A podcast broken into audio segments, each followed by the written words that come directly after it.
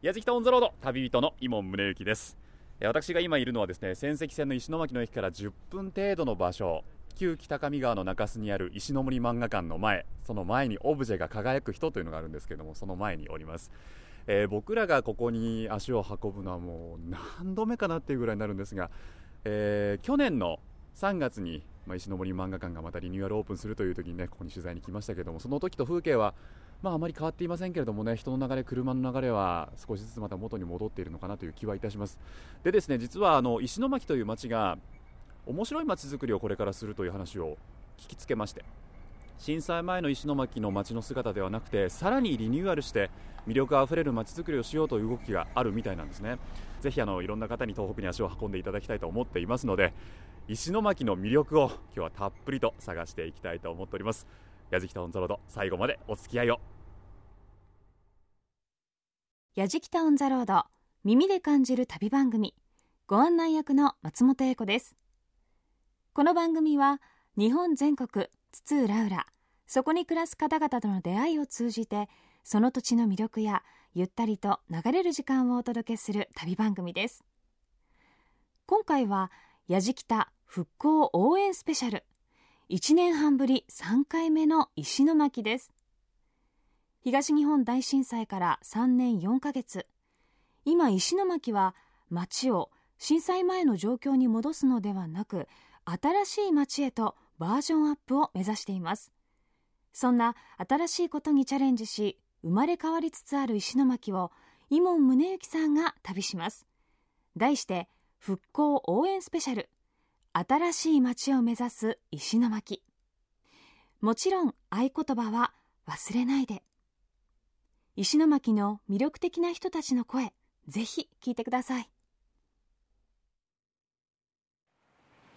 さあこれからサンファンバウティスタ号復元線係留されているドックの方に移動しますが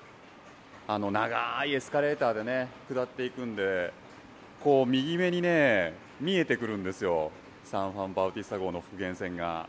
大きいですね。その奥に海が広がっているんですけれどもね。これは1613年にこれに乗って長谷倉常長がスペインメキシコの方に渡ったかと思うとね、まあ、もちろんこれは復元船なんですけれども。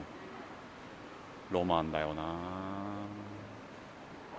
あ随分おしゃれな船なんですね。あだんだんだんだん近づいてきて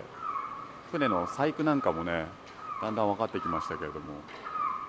当時のヨーロッパの造船技術を駆使してこの船を作ったんですね。かっこいいな帆船やっぱり。やじきたオンザロード耳で感じる旅番組。今回は伊門宗行さんがめぐる復興応援スペシャル新しい街を目指す石巻です。石巻市街地より車で20分。一行は宮城県慶長施設線ミュージアムサンファン館に到着いたしました。1613年慶長18年仙台藩主伊達政宗の命を受けて長谷倉常長ら慶長遣欧使節団はヨーロッパへ向けて旅立ちました。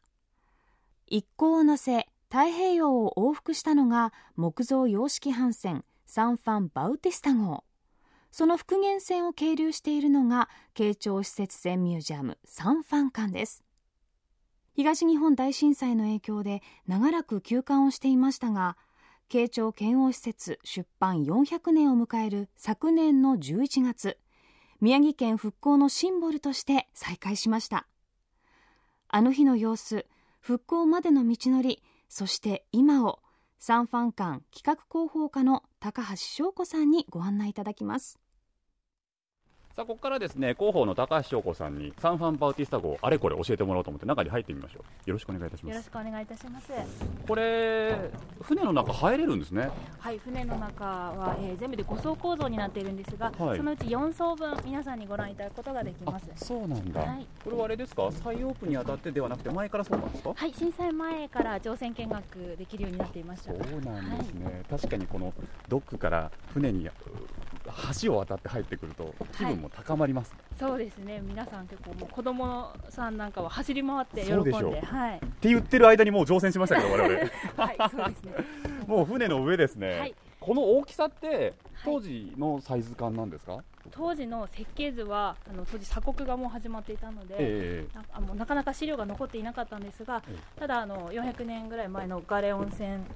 の資料をもとにこのくらいの大きさだったんではないかという交渉を重ねて作っています。はい、えー、と中に入ってまいりましたがここはどういった場所でしょうか？こちら千尾楼港畔という場所でして千尾楼後半。はい、船の後ろの部分ですね、はいはいはい。えーこちらにはあの船に同乗していたスペイン人のビスカイノあはいとはいはい。と長谷倉常長の部屋が、えーこちらに配されています。ベンチみたいなはい。木の箱なんですか、これがベッドなんですね。と大きさがベッド？はい。130センチしかないんです。130センチですか、うちの声も100センチぐらいですけど、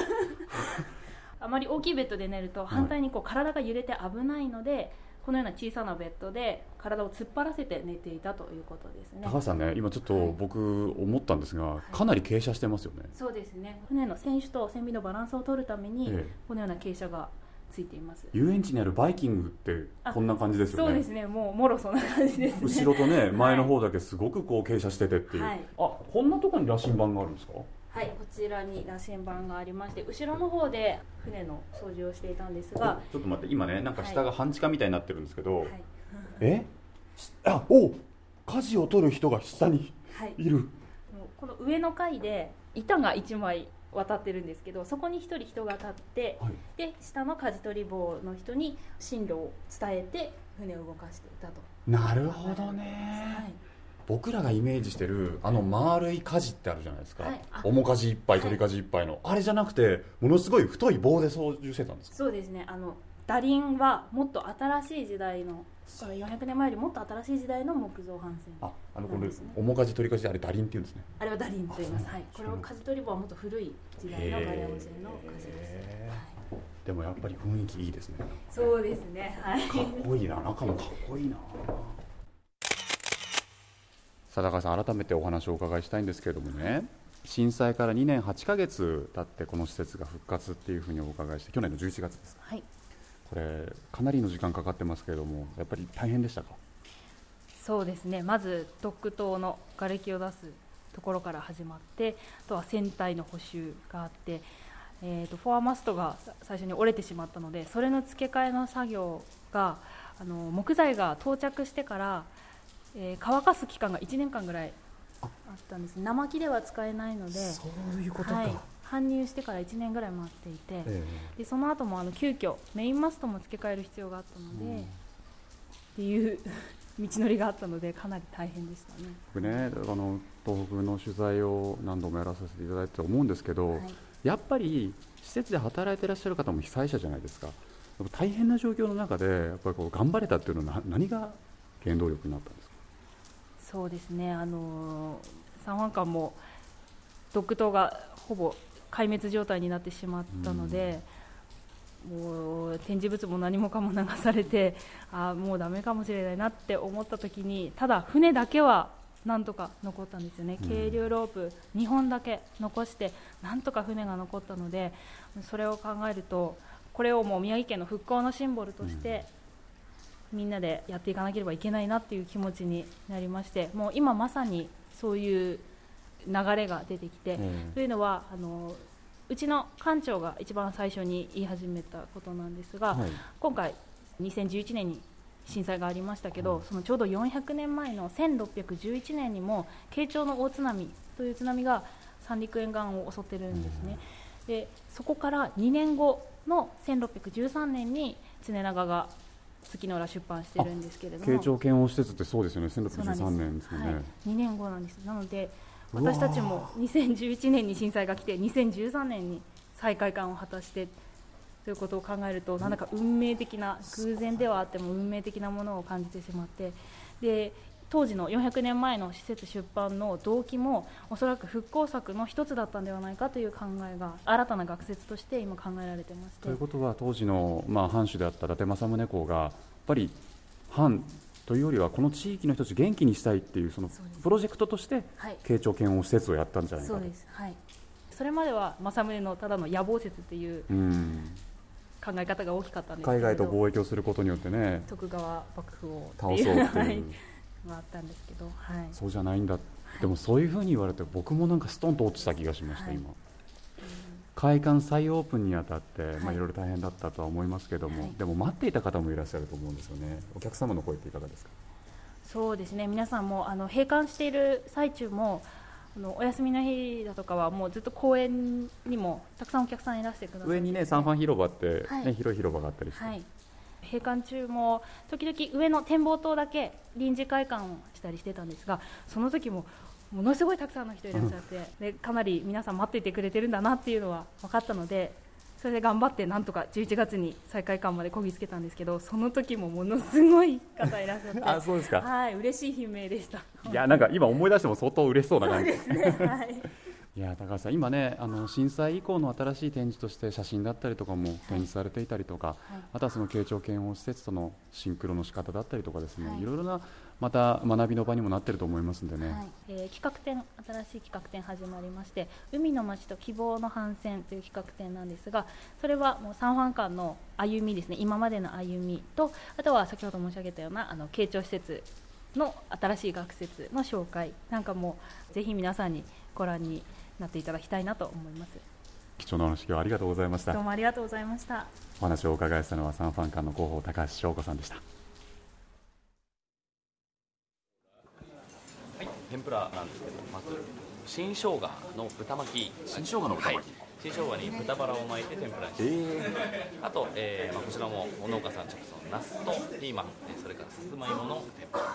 それから一番端がですね、これはんぺんなんですけども、はんぺんの中に大葉とウニを挟みまして、で綿の葉という地区があるんですけど、そこちらのあの新海苔を巻いて天ぷらにしました。お好みであの両端のお塩をつけて召し上がってください。ありがとうございます絶対美味しいよます。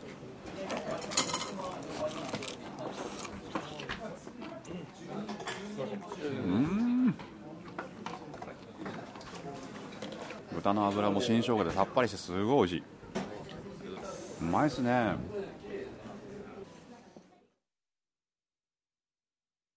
松本英子がお送りしています「やじきたオン・ザ・ロード耳で感じる旅番組」今回は復興応援スペシャル。新しい街を目指す石巻。伊門宗行さんの旅の模様をお届け中です。いや伊門さん早速美味しそうに食べておりましたけれども新生姜の豚巻き？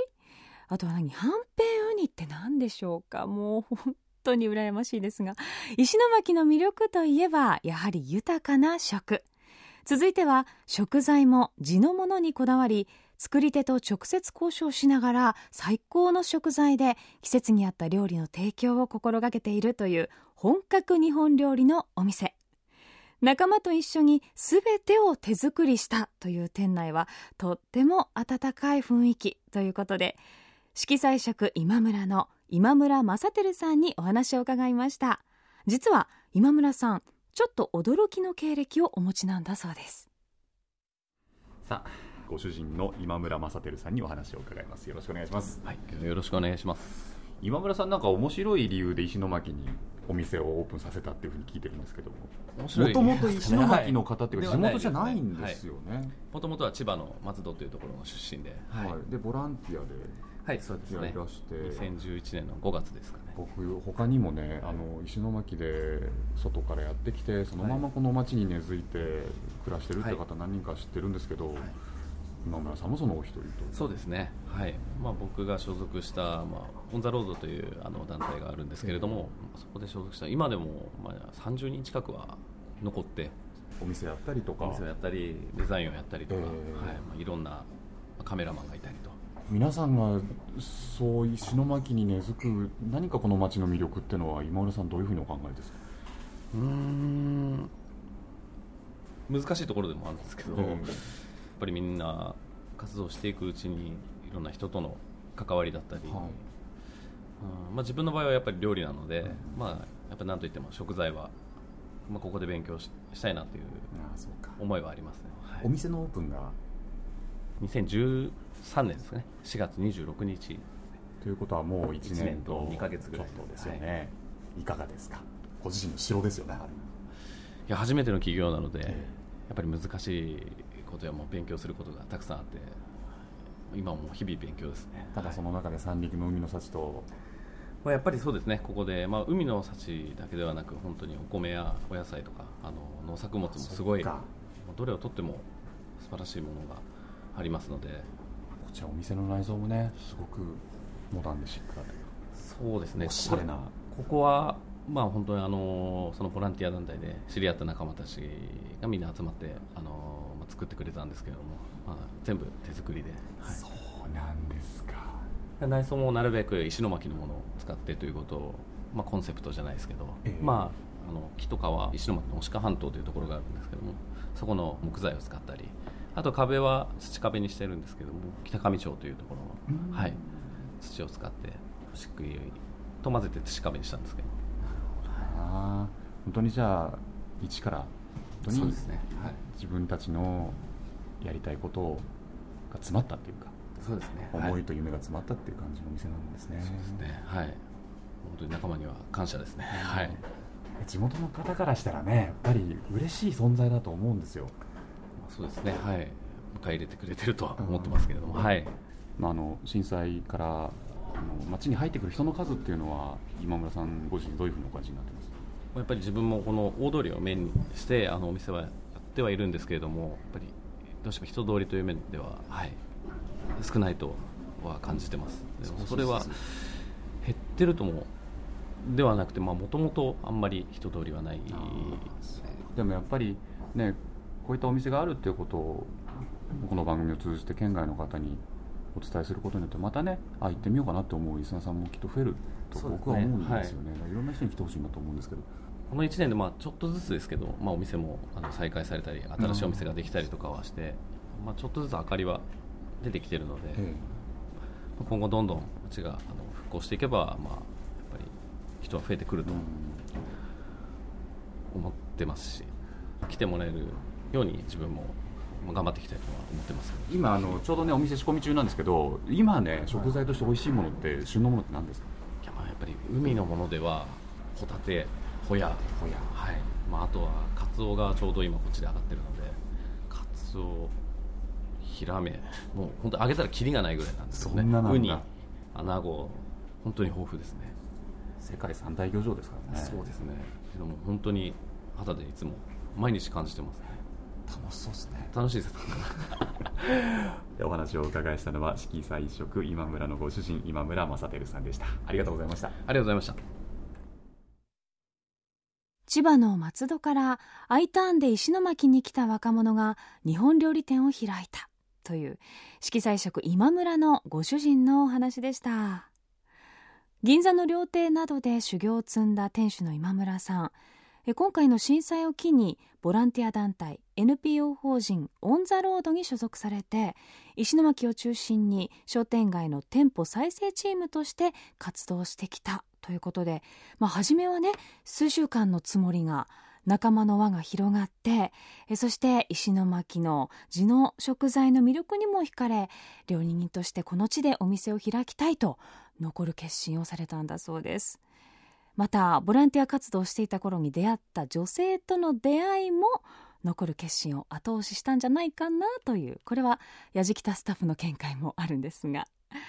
いやそれにしてもねお料理ももちろんなんですがお店の内装まで地元の材料を使われているというのは本当に素敵ですよね。やじきたオンザロード伊門宗行さんが旅する復興応援スペシャル新しい街を目指す石巻。この後も新たに生まれ変わる石巻が登場します。松本英子がお送りしています。やじきたオンザロード。耳で感じる旅番組。復興応援スペシャル。新しい街を目指す石巻と題して伊門宗行さんが石巻を巡っています。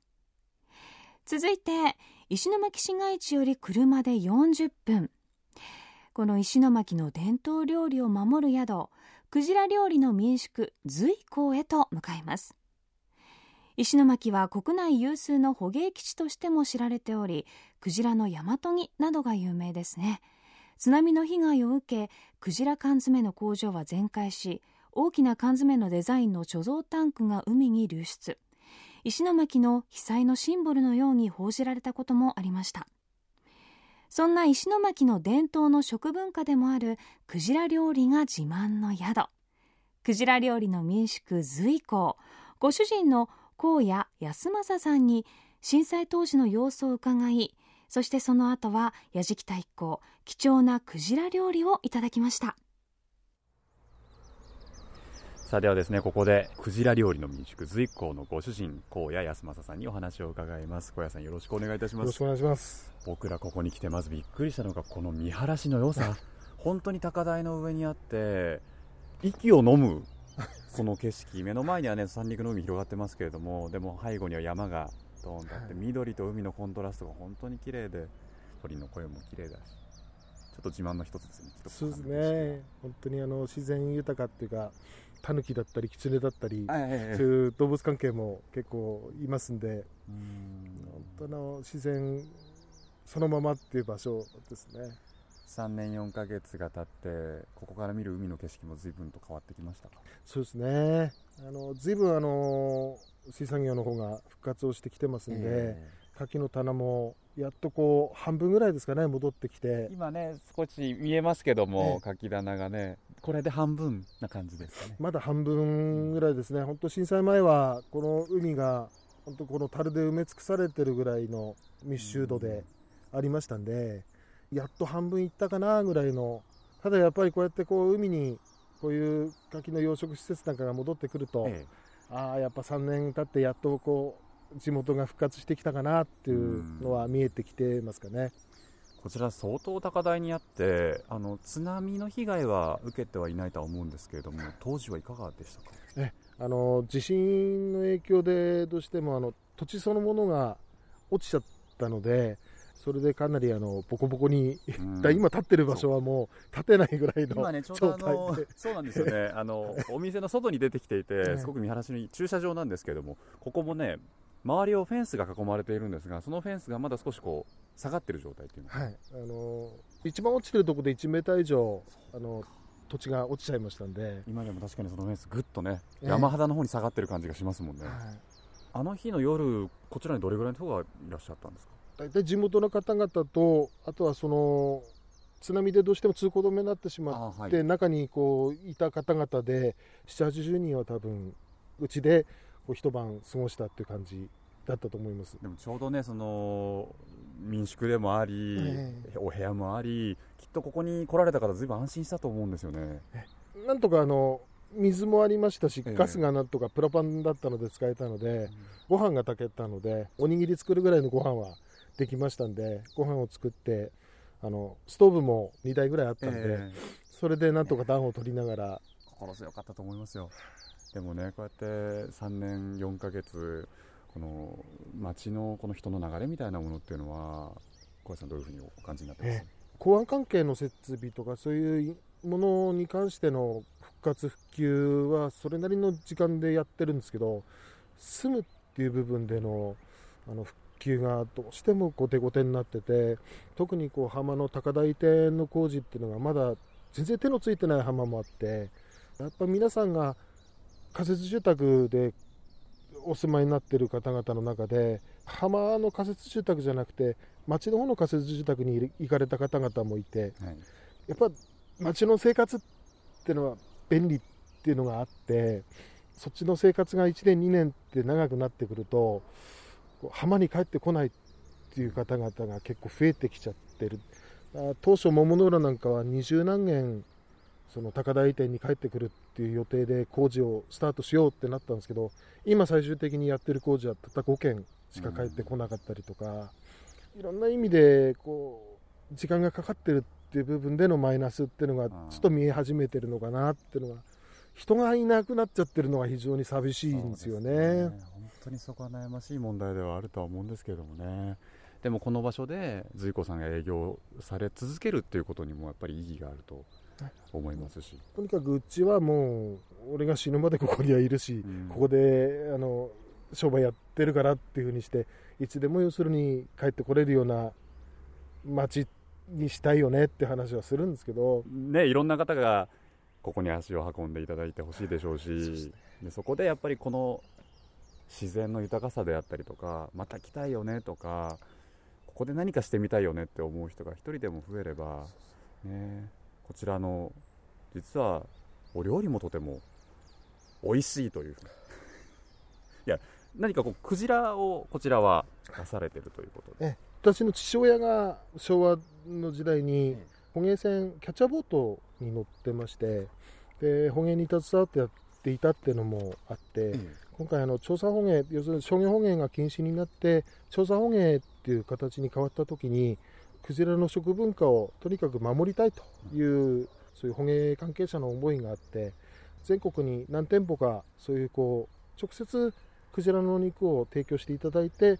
あの食文化を守っていきましょうっていう流れ動きの中ではい、じゃあ随光さん乗らないかいっていう話で直接あの南平洋のクジラだったり北洋のクジラを仕入れさせていただけるルートができたのでクジラ料理は携わらせていただいてて特に今回あのこの3月に国際司法裁判所でちょっとマイナスの判決が出ちゃいましたんでその関係ですごいあのこの頃バタバタと、うん。えーはしてるんですけどただあのおかげさまでこの冬に取った南平洋のクジラがつい23日前にうちの倉庫に入りましたんあでそうなんですか。えあの今年に関してはクジラの肉は出させていただいてまして。いやもうその話聞いたらね、ちょっとぜひいただかなければっていう感じもしてますので。小林さんちょっとよろしいですか？はい、美味しいところをはいお作りさせていただきます、よろしくお願いします。はい。まず今日はちょっとお飲み厚めに切りました。うわー。これですかお飲み？お飲みになります。すごいですね。牛肉のなんか霜降り。え綺麗だわ。こんなの見たことないクジラで。え美味しいですよ。このお飲みものすごい貴重なんですよね。貴重ですね。部位でいうとお飲みってどの辺になりますか？おっの部分ですね。あ。おっぽ一番動くところが。一番動くとこだ。はい。それがこんなサシ入ってるんで知らなかったな、ねえ。これお醤油ですか？はい。わかりました。じゃあい。いただきます。お醤油にちょんちょんしてね。うーうんお肉の霜降りとまたちょっと違う食感ですごい甘い。油が。でしつこくない。うまい。なんせ。うわびっくりした。随光さんやるな。これはすごいわ。さて海と山に囲まれたクジラ料理の民宿随光さんインタビュー中もずっとね鳥の声が聞こえておりましたけれども。いやスタジオにも実はクジラ料理のお写真がずらーっと並んでいるんですがスタッフが撮ってきてくれました。お飲み。本当にいいサシが入っててとっても美味しそうなんですよね。これはかなりイモンさんも堪能したんじゃないでしょうかね。さあ高野さんのお言葉の中でもとても印象的な言葉がありましたけれどもね。いつでも帰ってこられるようなそんな街にしたいと、えーそんな思いでずっとお店も守られているんだなという、えーそんな思いになりましたが最後は牡鹿半島の先端の沖合にある島で今回の震災の震源に一番近かったために甚大な被害を受けた金華山小金山神社へと向かいます。島にある標高445メートルの金華山は恐山出羽三山と並ぶ欧州三大霊場の一つであり島全体が御神域でかつての参拝者は島に一歩踏み入れる瞬間から草履を履き替えたそうなんです。昨年5月日曜のみなんですが鮎川港より定期便が復活。その船で金華山へ渡り金華山小金山神社の権ネギ須藤聖子さんに震災当時のお話を伺いました。さあ今私はですね牡鹿半島の鮎川港にいるんですけれどもここから船に乗って金華山へ向かいたいと思います。今ね人気のスポットらしいんですよね金華山って。だからなのかな。この船にたくさんの方がね1階2階にも席ありますけどいっぱいたくさん乗ってますね。そこにあのカモメがものすごい近さで寄り添ってますけどもね。じゃあ我々も早速この船に乗って金華山に向かいましょう。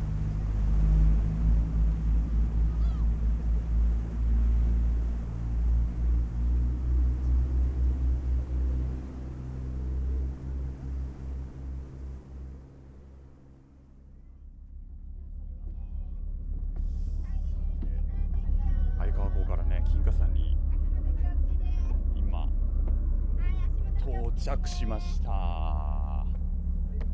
いやいやいやいや目の前にねもうあの島山が広がってるんですけど結構こう草木生えてるんですけど岩肌が山肌がむき出しになってこれ多分崩れたんでしょうね。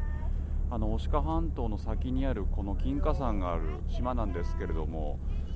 東日本大震災の震源地に非常に近いということもありまして震災時は甚大な被害をこちらも受けているということなんですね。で金華山の実は、えー、小金山神社という、ね、神社があるんですけどもここ、えー、なんと3回参拝すると一生お金に困らないなんていうふにも言われてるみたいなんですけどね。こちら金華山あの東北の三大霊場の一つにも数えられてます。非常に霊験新たかな場所ということで我々も早速上陸してお参りしていきましょう。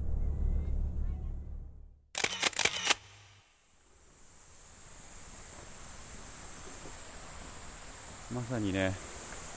小金山神社へ向かう山門を通ってきて鳥居でいうところは二の鳥居になるんでしょうけれどそこの入り口あのきっと皆さんのお住まいの地域にも大きな神社あると思うんですが神社の入り口って鳥居の横に大きな石道路が2つ並んでますよね。こちらにもあるんですが土台から上が全部倒れてます。すごい。これは。すごいな。ここの鳥居から向こう随分と先へ先へ伸びていく山道参道なんですよね。これ参道ですよね。もう岩がゴロゴロ道路にむき出しの状態になってるんですよね。歩くのがちょっと困難なぐらい道がボコボコしてるんですよ。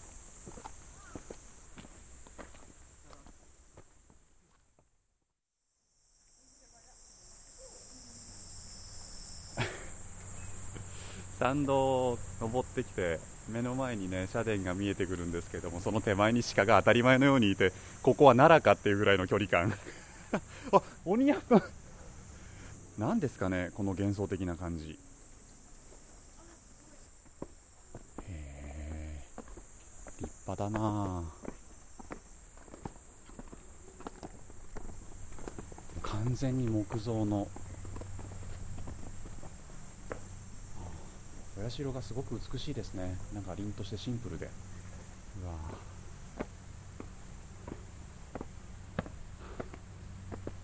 はい。ついに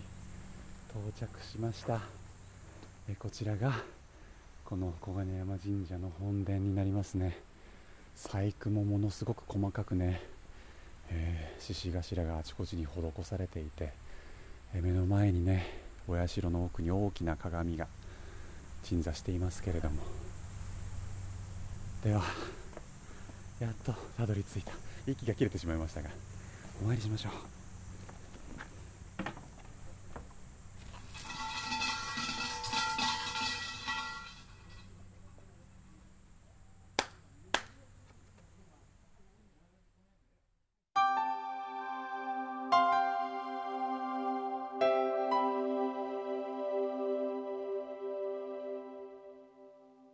ではここで金華山小金山神社の権ネギ須藤聖子さんにお話を伺います。須藤さんよろしくお願いいたします。よろしくお願いいたします。あのここまで登ってくるときに灯籠が倒れていたりとかですね本当にあの震災の傷跡なのかなっていう場面いろいろ見たんですけれども3月の11日あの日実はここ震源に最も近い場所と思われてますよね。そうですね。須藤さんはこちらにいらっしゃったんですか？はい。かなりまあ強い揺れで、えー、あの一番強い地震が7だとは思うんですが、えー、8があるなら8でしょうね、うその後の、まあ、津波っていうのもね、はい、まあ、ご経験されてあの時の景色っていうのは今はね目の前にないだ海が広がってますけれどもどんな景色が広がったんですか？ちょうど島に残されたあの山登りの方で、えー、まあ、撮影された方がいるんですが、はい、もう半島側に向かって海の水がなくなって向こうに渡れるんじゃないかというくらい潮が引いたようですね。その後であの私が降りてきて海を見た際にたくさんのそのなんていうんですかね津波なんでしょうね。白い線状のものが何波も何波も鮎川の方に向かって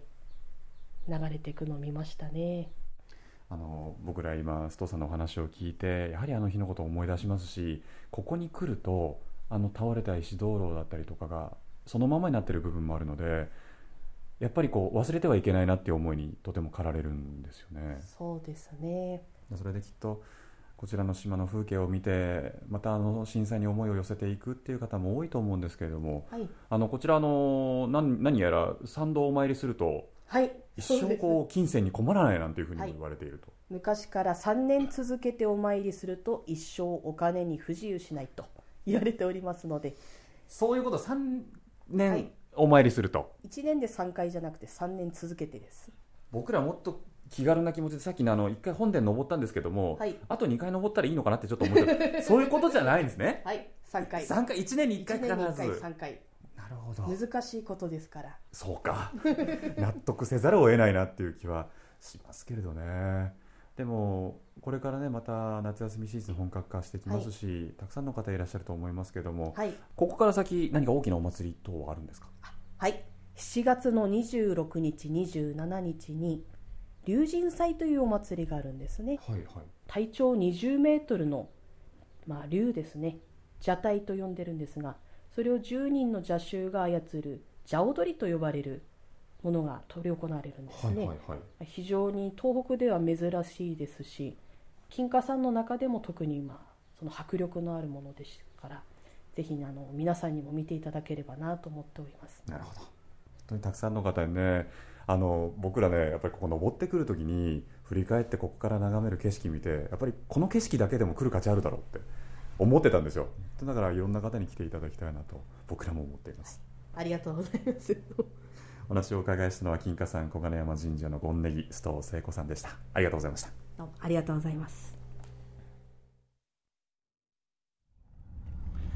矢敷とオンザロード復興応援スペシャル新しい街を目指す石巻編いかがだったでしょうか。いろんな魅力的な方に会えましたね。三陸の味に惚れてこの町に移住した今村のご主人町のシンボルとして町と共に出港しているサンファン館でここに来なきゃ本当に絶対に食べられないクジラ料理の随光さんでしょ。あと震源に最も近い場所で神を祀る金華山小金山神社。ここにあるものの力ここにいる人の力を信じて進む人の力強さをねきっと皆さんも感じたのではないかと思います。あのね今回もあった本当どの場所も素晴らしかったんですよ。石巻こんなに魅力的な場所だったんだって。もし皆さんここを僕らと同じように訪れたら絶対に感じるはずなんですよね。今これ旅のエンディングですけれどもう一回オープニングから同じところ回ってもいいぐらい。また来たいなって今回本当に心から思いました。そしてまた会いたいなっていう人がまた1人2人3人よにたくさん増えました。ぜひ皆さんも僕らもまた必ず石巻に戻ってきます。矢敷とオンザロード旅人は伊門宗行でした。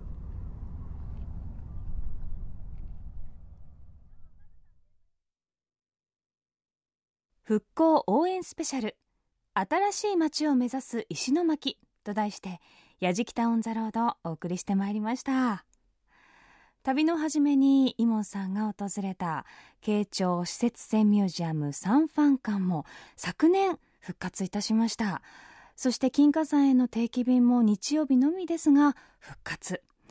こうここからまた再出発していくんだという地元の皆さんの力強さも感じましたしやっぱり実際に会いに行きたくなりましたね。日本料理のお店色彩食今村さんそしてクジラ料理の民宿随光さんとこの食レポも聞いていたらすっかり私お腹が空いてきてしまいましたけれどもそんな旅の様子旅日記や動画もチェックしてみてください。アドレスは www.jfn.jp スラッシュやじきた。www.jfn.jp スラッシュやじきた。やじきたオンザロードご案内は松本英子でした。